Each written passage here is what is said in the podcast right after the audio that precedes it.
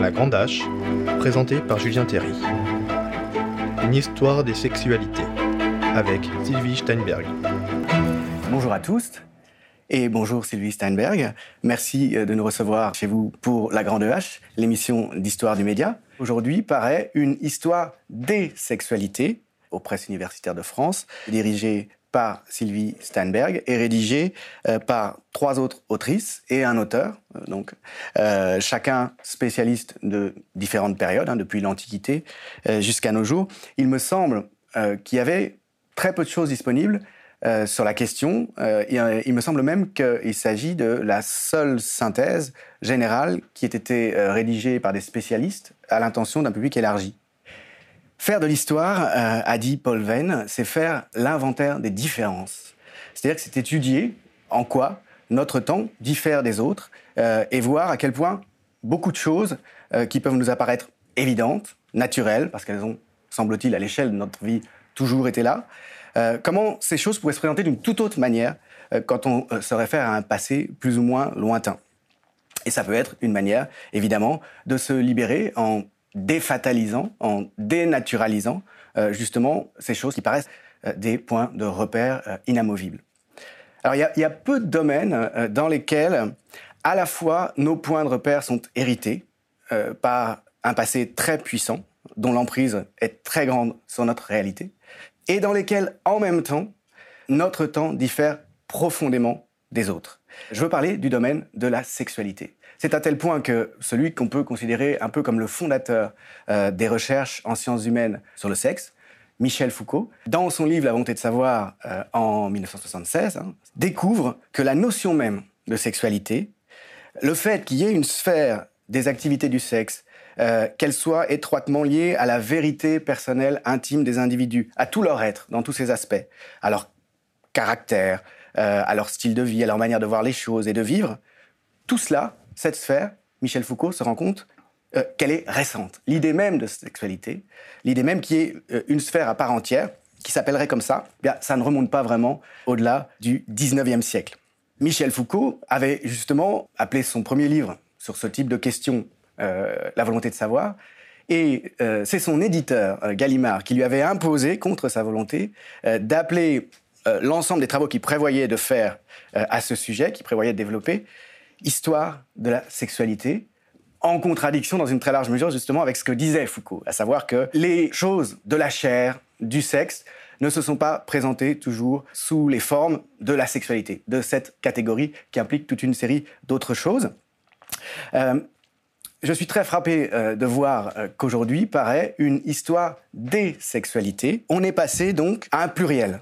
Oui, bien sûr. Donc, euh, bah, le pluriel, il est évidemment voulu euh, intentionnellement et il ne s'agit pas du tout d'un titre d'éditeur, comme ça arrive souvent malheureusement. Euh, non, c'est un titre qu'on a choisi. Alors, on l'a choisi évidemment pour plusieurs raisons. La première raison, certainement, c'est de tenir compte de la diversité des formes de pratiques sexuelles qui peuvent exister et en particulier de bien indiquer dès le titre euh, que cette diversité peut euh, être posée aujourd'hui en termes d'identité ou d'orientation euh, et que le livre traite en effet assez naturellement, je dirais, à la fois de l'hétérosexualité et de l'homosexualité ou des formes d'homosexualité et des formes d'hétérosexualité. Alors je dis tout de suite forme parce qu'effectivement, un des, un des autres, enfin, une des autres raisons du pluriel, c'est euh, la volonté de marquer que, au cours de l'histoire, ces formes de l'hétérosexualité, comme ces formes de l'homosexualité, euh, qu'on n'appelait pas forcément ainsi, hein, et ça évidemment, c'est, on, doit beaucoup à Michel Foucault d'en avoir fait euh, le premier la remarque, euh, disons, précise et aiguë, euh, ces formes ont évolué au cours de l'histoire et que, en particulier, quand on, s'intéresse à, l'histoire antique, à l'histoire grecque, à l'histoire romaine, ce n'est pas seulement le mot qui, qui, manque, hein, mais c'est la notion elle-même, ça peut être la caractérisation elle-même, l'identité elle-même, bon voilà, qui, la notion n'est pas là, la notion elle-même. Et puis nous avons voulu euh, avec les autres auteurs, marquer aussi le fait que euh, le découpage lui-même de l'objet est un découpage qui est euh, variable suivant les époques de l'historiographie. Alors on peut peut-être rappeler à ce stade euh, que c'est Jean-Louis Flandrin qui a été l'un des grands pionniers chez les historiens euh, de l'histoire de la sexualité à travers l'histoire des pratiques contraceptives hein, au départ, du contrôle des naissances, parce que dès 1970, il publie un livre hein, qui s'appelle L'Église et le contrôle des naissances, si je me souviens mhm. bien, et c'est quelque chose de tout à fait nouveau à l'époque. Hein. C'est vrai qu'on est dans une période à ce moment-là où, au fond, euh, l'histoire de la sexualité se, développe en dialogue essentiellement avec des problèmes contemporains, qui sont les problèmes posés par la limitation des naissances mhm. et la légalisation de la contraception. On est trois ans hein, après voilà, euh, exactement, la, loi, qui légalise la pilule en 1967. Exactement, donc on voit très bien que toute cette réflexion des années 60-70 euh, est, est informée par euh, cette question sociale. Hein. Euh, mais euh, il y a un dialogue aussi qui s'instaure avec les historiens démographes.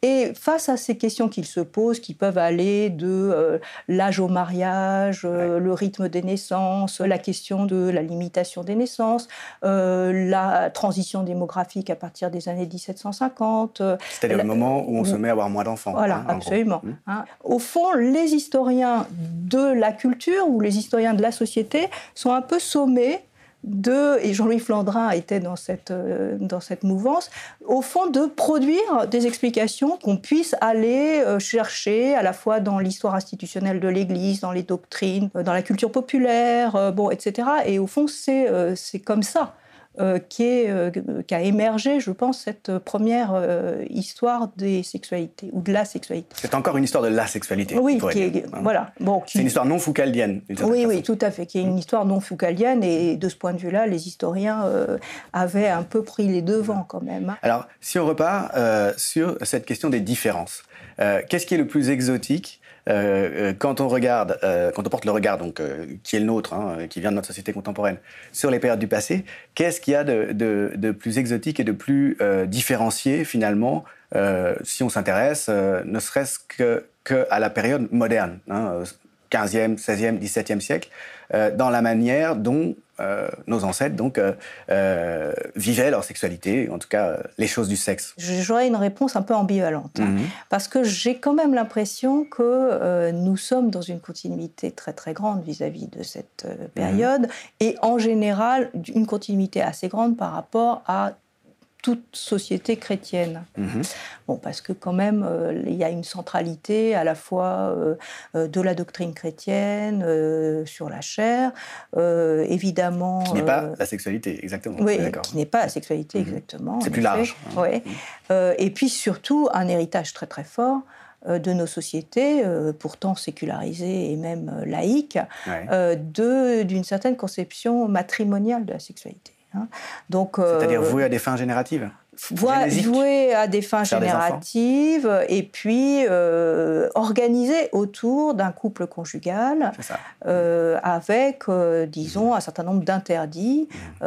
qui disparaissent les uns après les autres. Mmh. Mais qui, malgré tout, reste assez prégnant. Ça continue à euh, structurer. Voilà, qui euh, continue à, structurer. Bon, mm. ne serait-ce que la mm. question de la, monogamie, euh, la fidélité. bon, mm. voilà. Donc, il y a à la fois quelque chose qui est un peu décevant du point de vue de l'exotisme, parce que au fond, on est dans des sociétés qui ne sont pas si, si anciennes par rapport à nous. Et en même temps, évidemment, tout, tout, le pari euh, des historiens euh, et des historiennes, c'est euh, d'essayer de, débusquer ce qui peut être, être conçu dans des termes qui sont différents. Il y a une des choses, moi, qui, me frappe quand je lis un peu sur ces questions, sur la sexualité à l'époque moderne, par exemple, c'est sur la présence de la culture du viol, le rapport au viol qui est très différent d'une autre, la, place de la prostitution aussi. Euh, euh, qui est très différente, me semble-t-il. En tout cas, peut-être que c'est plus pour le Moyen Âge, d'ailleurs, euh, que c'est valable. Mais par exemple, commençons par la culture du viol. Il me semble qu'il y a des différences assez fortes, je veux dire, sur ce que c'est qu'un viol, ce qu'on considère un viol, en ce qui concerne la notion de viol, la manière dont il est appréhendé, réprimé ou pensé comme viol, si on se situe au XVIe ou au XVIIe siècle et si on se situe au XXe euh, et au début du XXIe siècle. Il y a même déjà sans doute des différences entre fin XXe, début XXIe et la première moitié du XXe. Bien sûr, il y a des différences même dans les 20 dernières années, je pense. Donc, ça, c'est un des éléments qui évolue quand même assez nettement. Oui, oui, très nettement. Alors, culture du viol, moi, je n'utiliserai pas, oui, non, j'utiliserai pas ce, ce, terme parce que c'est un terme qui suppose, au fond, que les garçons sont éduqués dans l'idée de l'absolue disponibilité des femmes. Absolue, peut-être pas, mais. Mais bon, de la disponibilité des femmes. Je ne crois pas que ça soit le cas, en fait. Euh, si on lit les liaisons dangereuses. Euh, oui, J'ai lu les liaisons dangereuses récemment. Oui, bien sûr. Presque tous les rapports sexuels, d'une manière ou d'une autre, à un moment donné, laissent la place euh, au forçage, disons. Non? Bon, alors euh, là aussi, euh, la place des sources littéraires, euh, tout dépend la, la façon dont, on les exploite. Hein. Et puis là, on est au XVIIIe siècle, on n'est ni au XVIe ni au XVIIe siècle. on est dans une représentation littéraire, élitiste, élitaire. bon, voilà. Donc moi, je, je pense qu'il faut euh, réfléchir au sens des mots. Culture du viol, euh, c'est un mot qui est en, vogue aujourd'hui, qui a certaines raisons d'être, y compris politique. Euh, c'est une manière de regarder le passé en disant mais mon Dieu, il y avait une culture du viol. Bon, alors il y avait, il y avait moi pour moi actuellement en, l'état de nos connaissances, c'est-à-dire qu'ils sont très faibles en fait sur cette question vraiment très faible. Évidemment, il y a l'ouvrage de Georges Vigarello, hein, qui commence au XVIe siècle, euh, mais en dehors de cet ouvrage, il faut en appeler euh, à, plus de travail. Hein.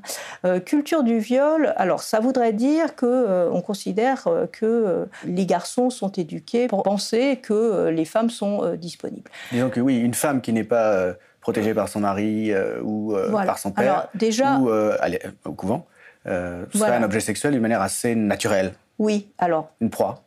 Bah, ça dépend. Je veux dire, oui, euh, si elle est euh, vraiment euh, dans une couche de la population où elle est très défavorisée, hein, que, que ce soit la domestique, la fille de ferme, la prostituée, je pense qu'en effet, on peut parler pour certains secteurs de la population de culture du viol. Bon, ça, c'est ce qui a été montré par Jacques Rossio en particulier à partir de l'étude qu'il a faite sur euh, Dijon.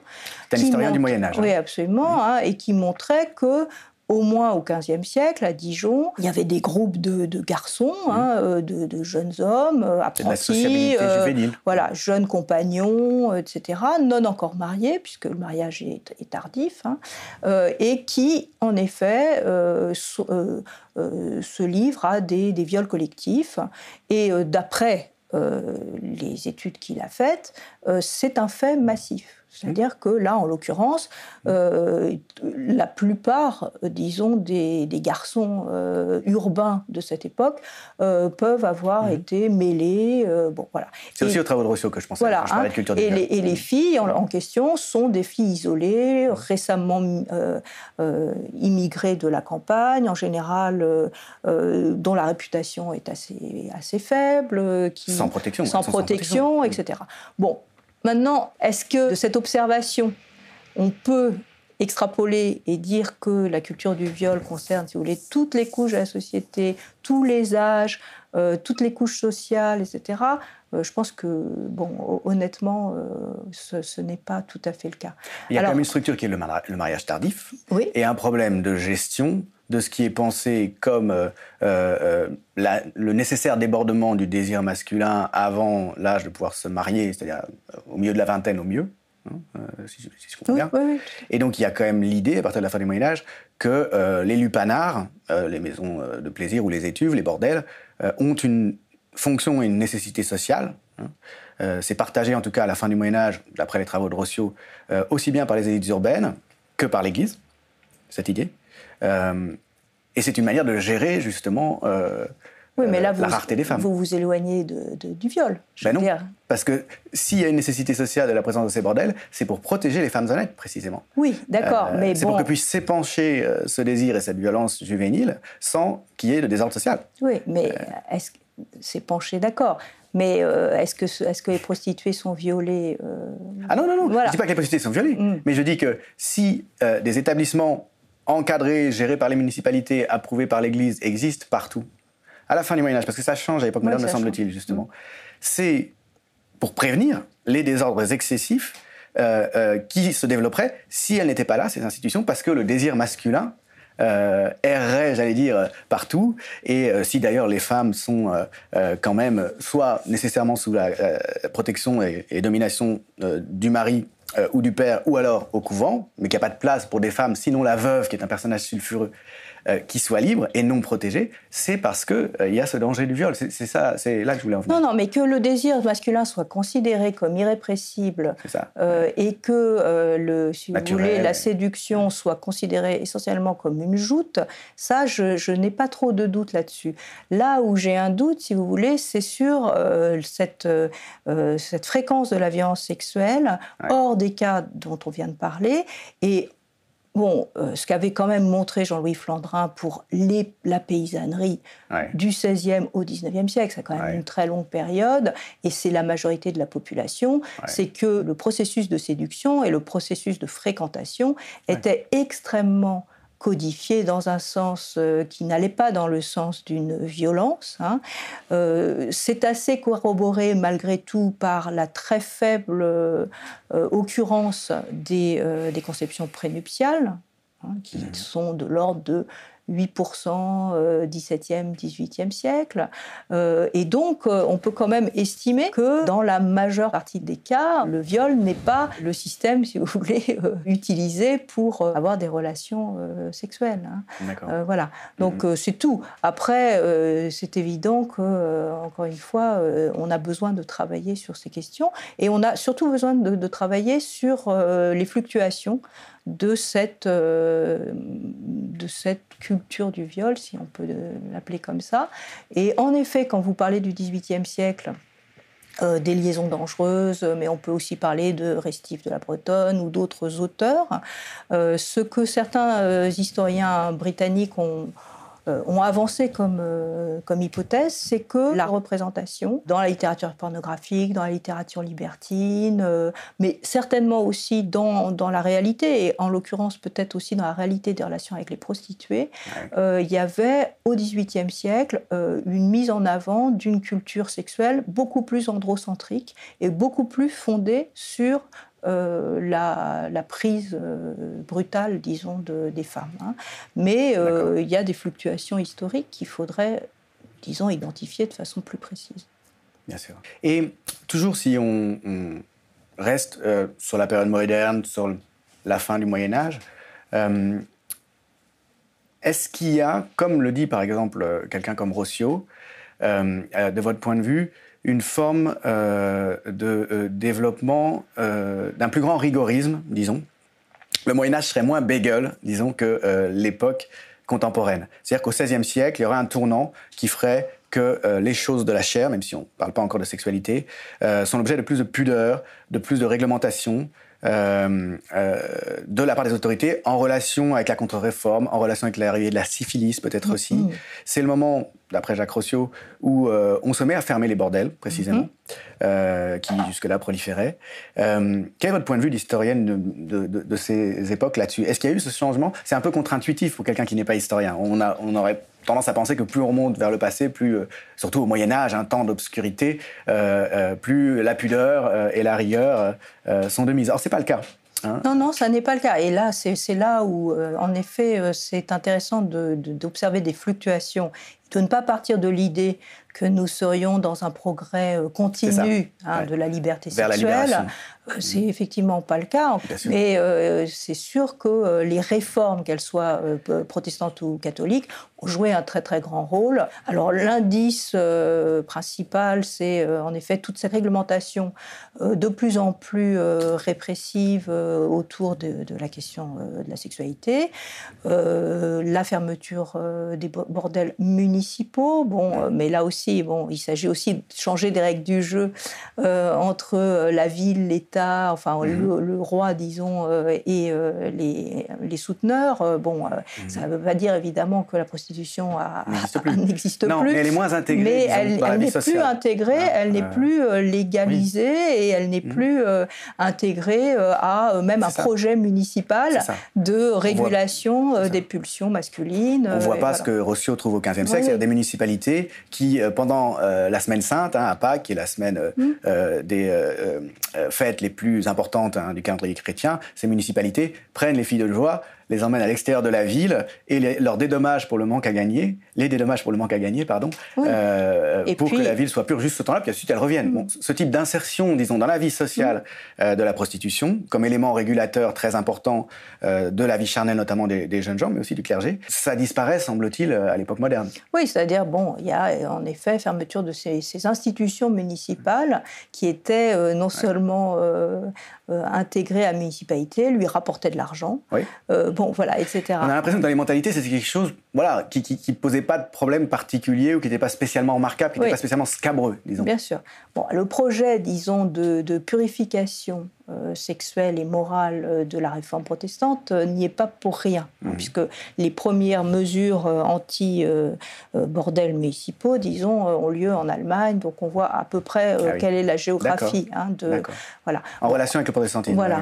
Bon, et ensuite, en réaction à, ces, aux critiques euh, très très vive des protestants vis-à-vis de l'Église catholique. L'Église catholique, le pape lui-même, euh, Pie V, bon, va prendre des mesures analogues, d'abord à Rome et puis ensuite, bon, qui seront suivies ailleurs de façon échelonnée. Et un des derniers pays européens à avoir pris ces mesures, c'est euh, assez paradoxalement euh, la Castille euh, et l'Espagne en général.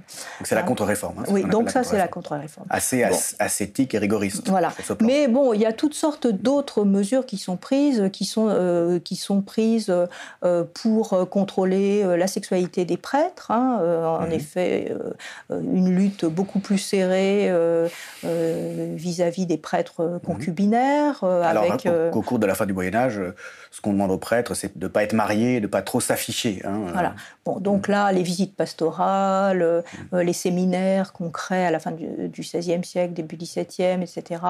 L'obligation qu'ont les curés de porter un habit décent, de ne pas aller à la chasse, de ne pas boire. Bon, tout ça va dans le sens évidemment d'une régulation de, de, de, la sexualité des prêtres.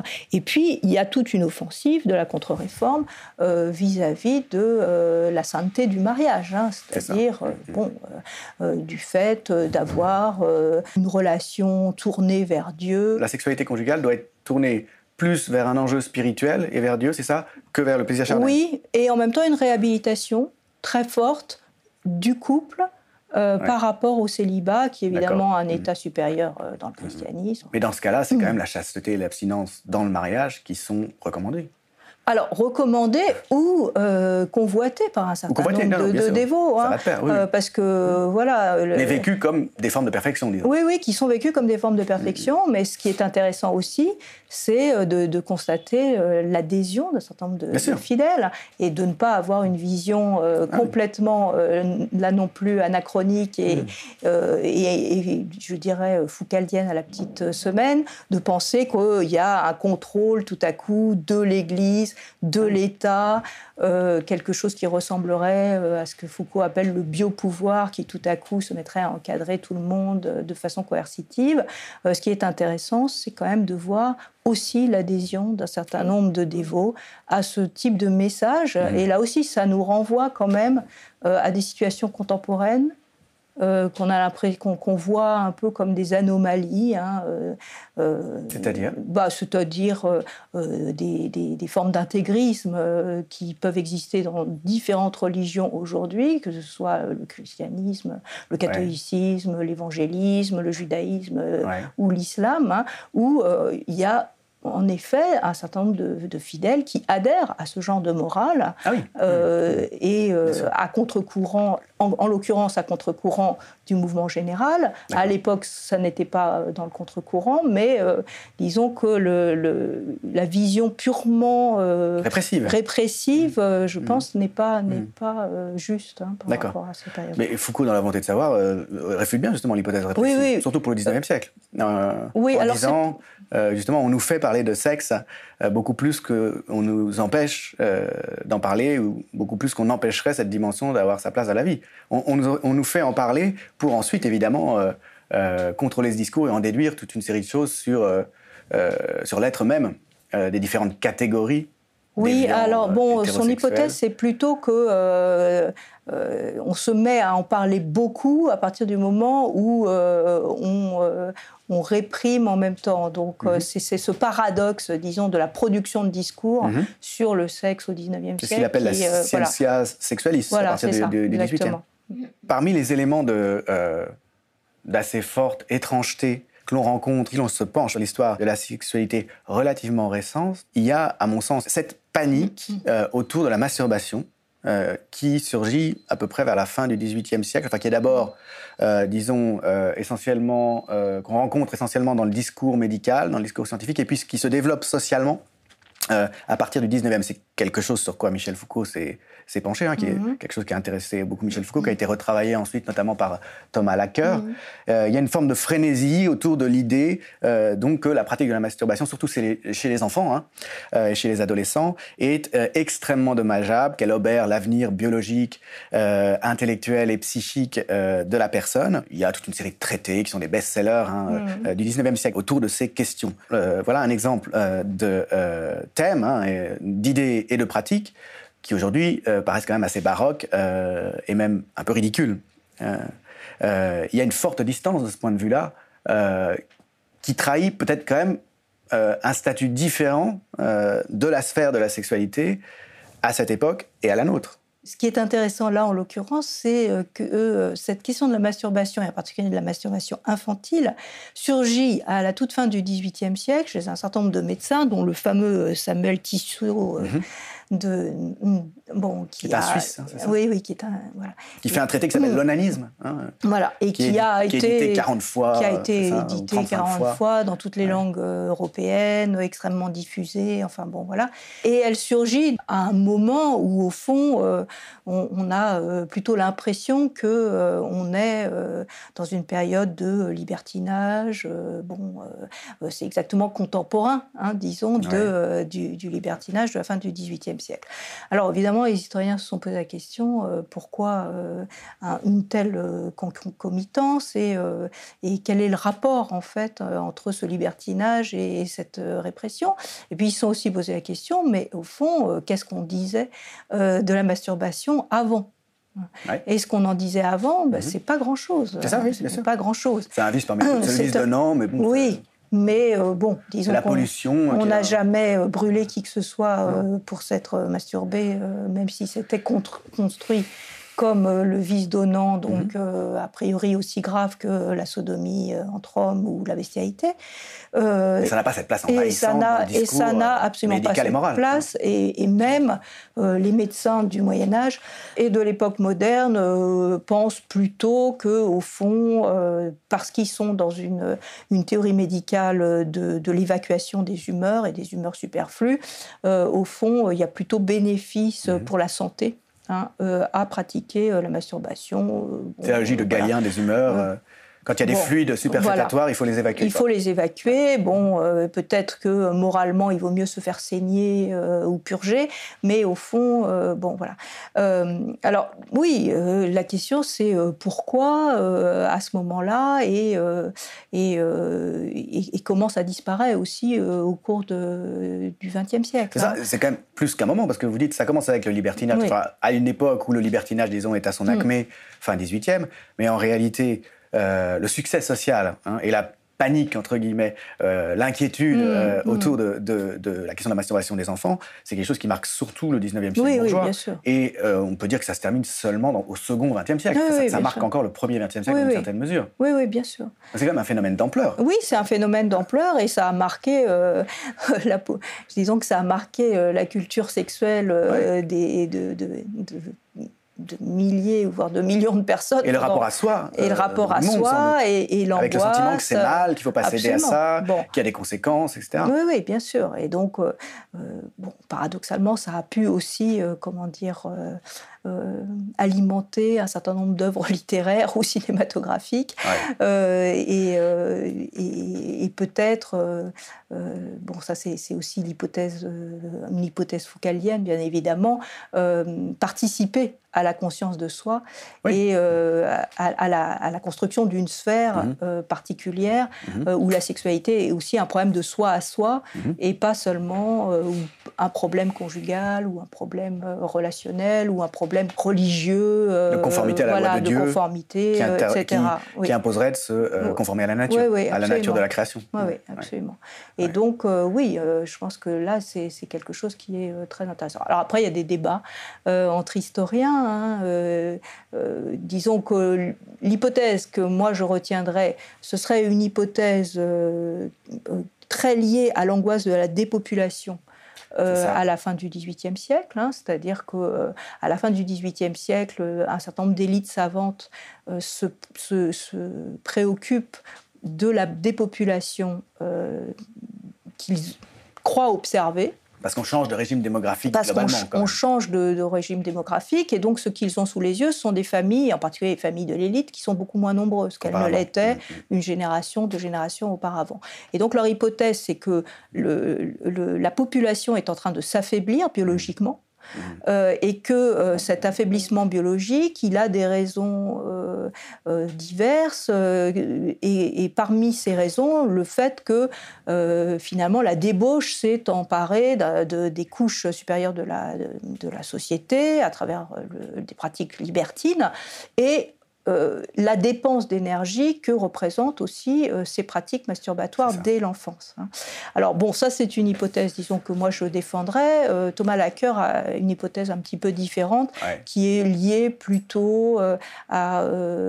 alors bon, à mon avis, il minimise beaucoup cette, cette, conjoncture particulière liée à l'angoisse de la dépopulation et il privilégie une, une hypothèse qui est une hypothèse beaucoup plus globale euh, qui euh, lie euh, la, régulation de la sexualité et la régulation individuelle de la sexualité avec la naissance d'un esprit capitaliste, disons, qui se traduirait par une nouvelle économie de la sexualité. Ça.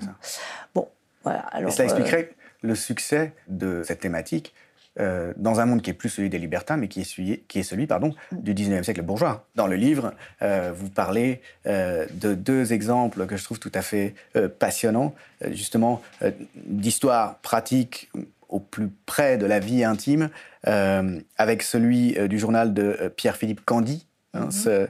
ce notaire qui vit dans le Dauphiné et qui a noté entre 1779 et 1786, avant son mariage, donc au jour le jour, tous les éléments de son activité sexuelle, hein, c'est ça, en langage codé. Mhm.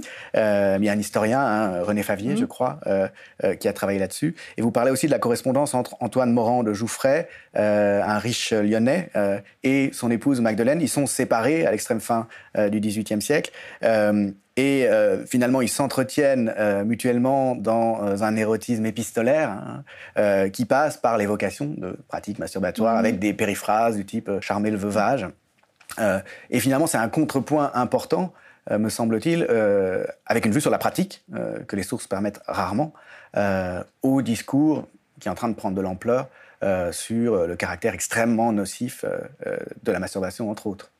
Oui, oui, mais tout à fait. Et là, ce qui est intéressant dans ces deux sources, euh, donc l'une qui a été euh, euh, découverte par Favier et l'autre par Anne Verju, ah hein, c'est que, bien sûr, les sources personnelles, mhm. qui sont très absentes quand même des périodes plus anciennes, nous permettent de faire une histoire de la sexualité ou des sexualités beaucoup plus incarnée et de, de, confronter les normes et les pratiques de façon beaucoup plus fine. Alors là, en l'occurrence, ce qui est assez frappant, c'est l'absence totale de culpabilité, euh, ou presque.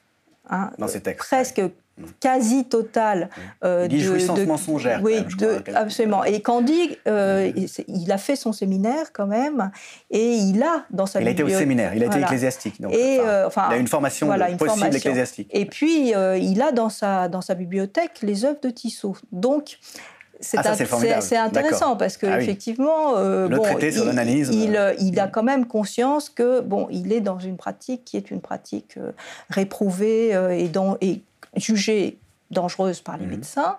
Et comme d'autres, euh, donc, ils s'interrogent quand même, euh, ils, cryptent les choses, bon, euh, mais ils s'interrogent quand même sur la nocivité éventuelle. Ils s'inquiètent quand même un mhm. peu. Mais disons que la culpabilité est quand même assez, assez peu présente. Et bon, là, il y a certainement quand même des évolutions au cours du 19e siècle sur cette question. Et l'angoisse générée chez, chez, les chez les enfants en particulier, enfin bon, euh, les adolescents et les adolescents, bon, je pense a, a, quand même cru au cours de, du temps. A cru au cours du 19e siècle. Au cours du 19e mhm. siècle. Si on en revient pour finir à ce que l'on peut dire de la situation contemporaine et des évolutions très récentes depuis une vingtaine d'années, d'un point de vue d'historien. Il y a deux euh, expressions qui reviennent souvent, celle de révolution sexuelle, qui aurait eu lieu, euh, ou n'aurait pas eu lieu d'ailleurs, mais qui aurait été le programme euh, de, du mouvement de 1968, mhm. en gros. Hein. C'est-à-dire libérer, disons, les désirs des contraintes multiples qui auraient pesé sur eux d'une manière très oppressive. Hein. Et c'est une vision qu'on peut, avec la distance, peut-être considérer comme un, peu naïve. Hein. Euh, enfin, c'est une vision du désir, disons, euh, comme euh, formation spontanée qui serait indépendante des relations de pouvoir et des configurations générales. Il suffirait de lever finalement la répression pour que tout le monde s'épanouisse, d'un côté. Et puis, d'un autre côté, il y a l'idée, reprise par Christine Barr dans sa contribution, très différente, d'une révolution anthropologique qui part du constat que avec par exemple euh, le mariage entre personnes de même sexe, euh, avec euh, le statut qui dans certains lieux et dans certaines sphères sociales se normalise de l'homosexualité, on se retrouve dans une situation qu'aucune société humaine, semble-t-il, n'a connue comme ça. Enfin, il faut avoir beaucoup de réserve quand on dit ça. Hein. Mmh. mais enfin, il y aurait une intégration, disons, d'une pluralité des sexualités qui serait quand même quelque chose d'assez nouveau, en tout cas très spécifique à notre époque. quel est votre regard d'historienne sur ces deux questions. Je crois que ce qu'elle dit, ça n'est pas seulement le fait qu'on intègre des sexualités euh, jusque-là réprouvées et minoritaires, euh, mais euh, ce qu'elle entend par révolution anthropologique, c'est aussi et surtout peut-être la révolution féministe, c'est-à-dire le fait que, avec les moyens contraceptifs sûrs, euh, et en particulier la contraception chimique euh, autorisée, euh, avec la possibilité d'un recours à l'avortement.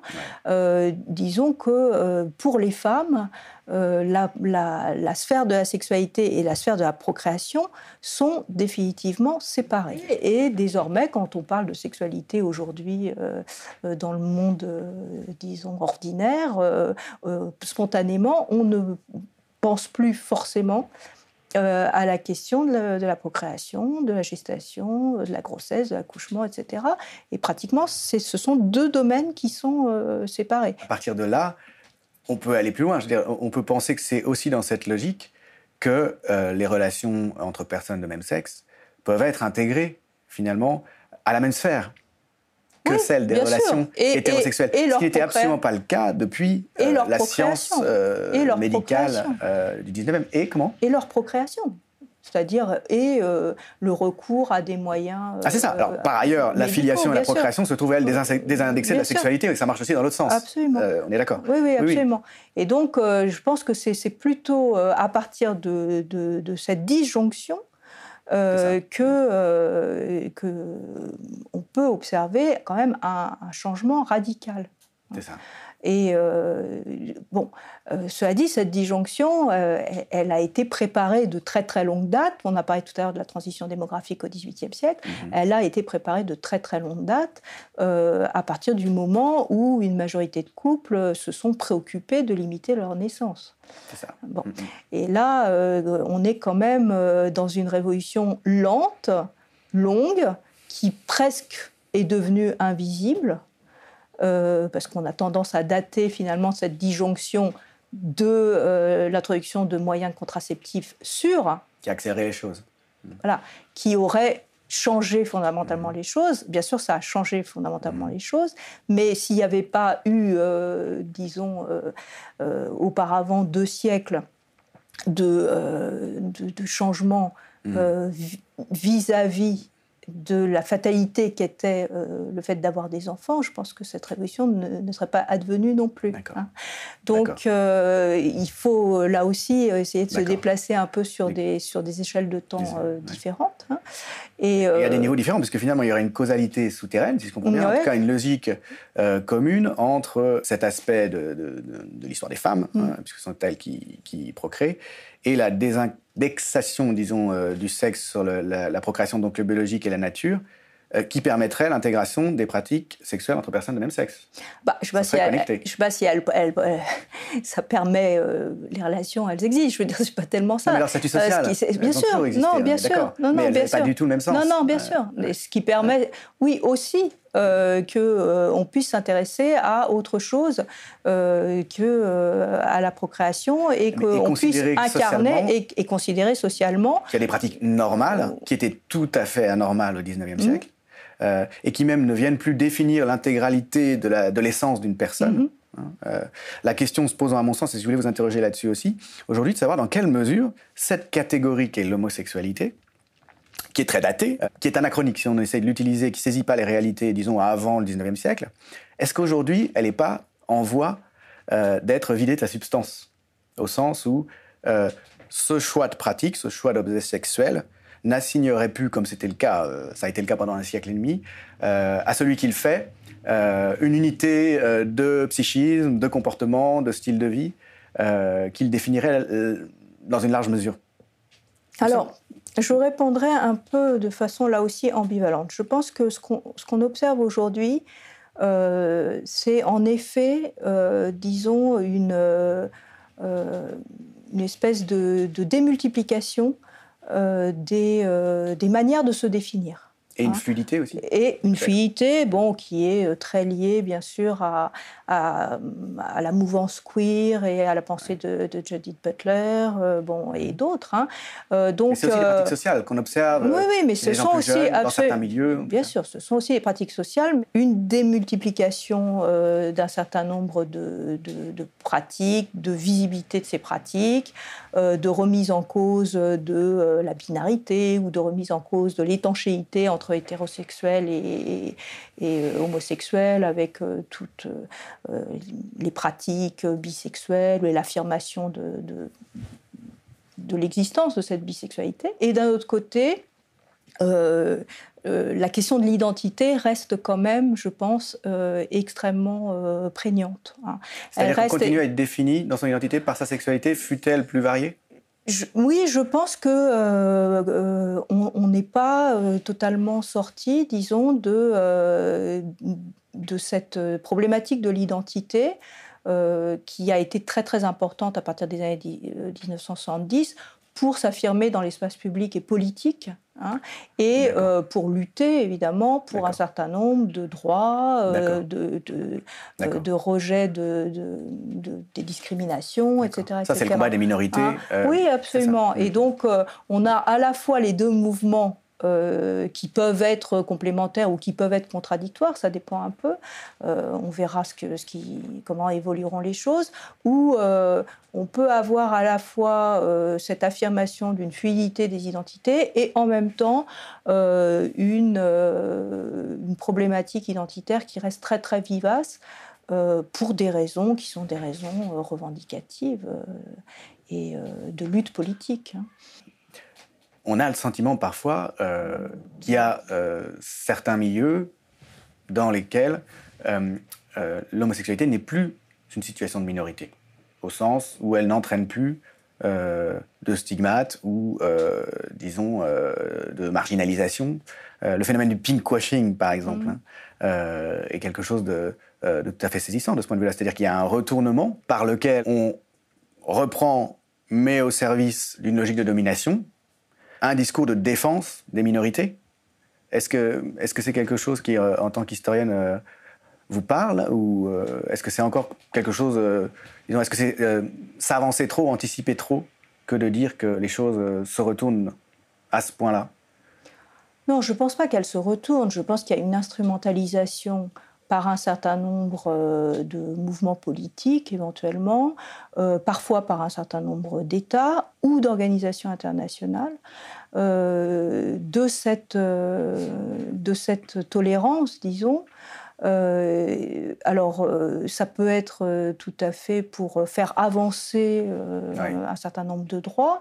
Et puis, dans le cas des instrumentalisations, ça peut être aussi pour dénoncer la lenteur avec laquelle certains États, certains groupes réagissent à, voilà, à, ces, à ces questions. Mais euh, c'est pas parce qu'il y a instrumentalisation euh, par certains groupes euh, qu'il n'y a, voilà, a pas plus lieu de lutter par ailleurs. et, le danger serait euh, certainement que, euh, au nom euh, de la dénonciation de l'instrumentalisation de la question homosexuelle ou du féminisme, de, jeter le bébé avec l'eau du bain et de ne plus voir que, en effet, il y a encore largement des, zones de discrimination dans, nos sociétés ou dans d'autres sociétés. En ce sens, donc, hein, et on pourrait peut-être terminer là-dessus, le simple titre et la simple entreprise qui consiste à faire une histoire des sexualités, c'est-à-dire euh, à l'aborder comme euh, fondamentalement pluriel, euh, c'est une manière aussi de prendre une, position politique, mm. me semble-t-il. D'autant plus que elles sont très rares, me semble, les approches générales qui soient accessibles pour le grand public, hein, qui soient des synthèses donc, hein, et, et, pas des études spécialisées. Alors, Sylvie Steinberg, pour euh, finir cette émission, euh, et selon la tradition presque maintenant, je vous ai demandé de choisir un livre qui vous a marqué au cours de votre parcours pour que vous puissiez nous en lire quelques mots et qu'on puisse le, présenter aux spectateurs de la Grande H. Alors moi j'ai choisi les essais sur l'histoire de la mort en Occident du Moyen Âge à nos jours. Euh, qui est un livre euh, relativement bref de, mais, euh, de Philippe Ariès. Philippe Ariès hein, Et d'une certaine façon, en, en, le choisissant maintenant, je me rends compte que peut-être il y a quelques, quelques similitudes entre cet ouvrage et le choix qu'on a fait de faire une histoire des sexualités ample et qui soit aussi pédagogique. Parce sur la longue durée, donc Sur la longue durée et euh, en suivant peut-être un petit peu les pas de Philippe Ariès. Parce que c'est un ouvrage qui euh, retrace euh, les représentations, les sensibilités vis-à-vis de la mort sur une très longue durée. Au départ, Philippe Ariès euh, en a fait euh, des, c'était des conférences. Hein, c'est un recueil, hein, un de recueil textes, de textes qui étaient des conférences, d'où l'aspect assez pédagogique aussi de cette, de cette histoire. Et c'est une histoire qui a marqué euh, beaucoup euh, ce qu'on appelait l'histoire des mentalités à une certaine époque. C'est un livre phare de C'est un livre absolument phare euh, de grande figure. Voilà. Et bon, Philippe Ariès a aussi la particularité d'avoir travaillé sur l'histoire de la famille, de l'enfance et de la sexualité. Donc, il avait cette double, cette double casquette, si je peux dire, ou cette, ce double intérêt. Alors, bon, évidemment, il est dépassé ce livre dans le mhm. sens où Philippe Ariès a a lancé cette, euh, cette histoire et que depuis, ou dans, ces, dans, dans, les années qui ont suivi, beaucoup de grands historiens, Jacques Le Goff, Michel Bobel, euh, bon, entre autres, euh, Pierre Chonu, absolument, avec ses élèves, mmh. ont complété. Et parfois, un fondateur, et parfois contredit cette histoire de, de, la mort en, en Occident. moi, ce qui continue à m'intéresser beaucoup, bien sûr, c'est que qu'il s'agisse de la mort de euh, la sexualité ou euh, de l'alimentation, par exemple, qui sont des thèmes anthropologiques et qui sont pas des objets avant finalement. Voilà, qui n'étaient pas rapport à la mort. Euh, avant Ariès, il n'y avait pas vraiment l'idée que ça puisse être l'objet d'un travail historique. Ah oui, absolument. Et donc cette audace-là, je pense qu'elle est, elle reste admirable et que peut-être parfois on, on en manque un peu. C'est d'autant plus euh, intéressant, je trouve, de parler de, cette grande figure qui a été euh, Philippe Ariès pour nous, que Philippe Ariès, on peut euh, le dire pour conclure, n'était pas au départ un historien professionnel. Il s'appelait lui-même un historien du dimanche. Ce hein. C'était pas son métier, mais il s'était mis à, s'intéresser à ces questions. Il avait une sorte de nécessité en lui hein, de s'intéresser à ces questions des mentalités, et il s'est mis à faire de l'histoire. Il en a fait si bien hein, qu'il a même donc créé de nouveaux objets et travaillé avec les plus grands, qui étaient pour cette grande période, des gens comme euh, Duby euh, ou Jacques Le Goff. Tout le monde a le droit de se donner les moyens euh, de se pencher sur l'histoire, hein, comme l'a fait Ariès. et pour la Grande H, il me semble que c'est un aspect important aussi. Et votre histoire des sexualités est une invitation, me semble-t-il, à aller découvrir de l'inconnu. Merci. Merci à vous. Le média est indépendant des puissances financières et n'existe que grâce à vos dons. Soutenez-nous sur lemediatv.fr. Et pour ne rien rater de nos contenus, abonnez-vous à nos podcasts.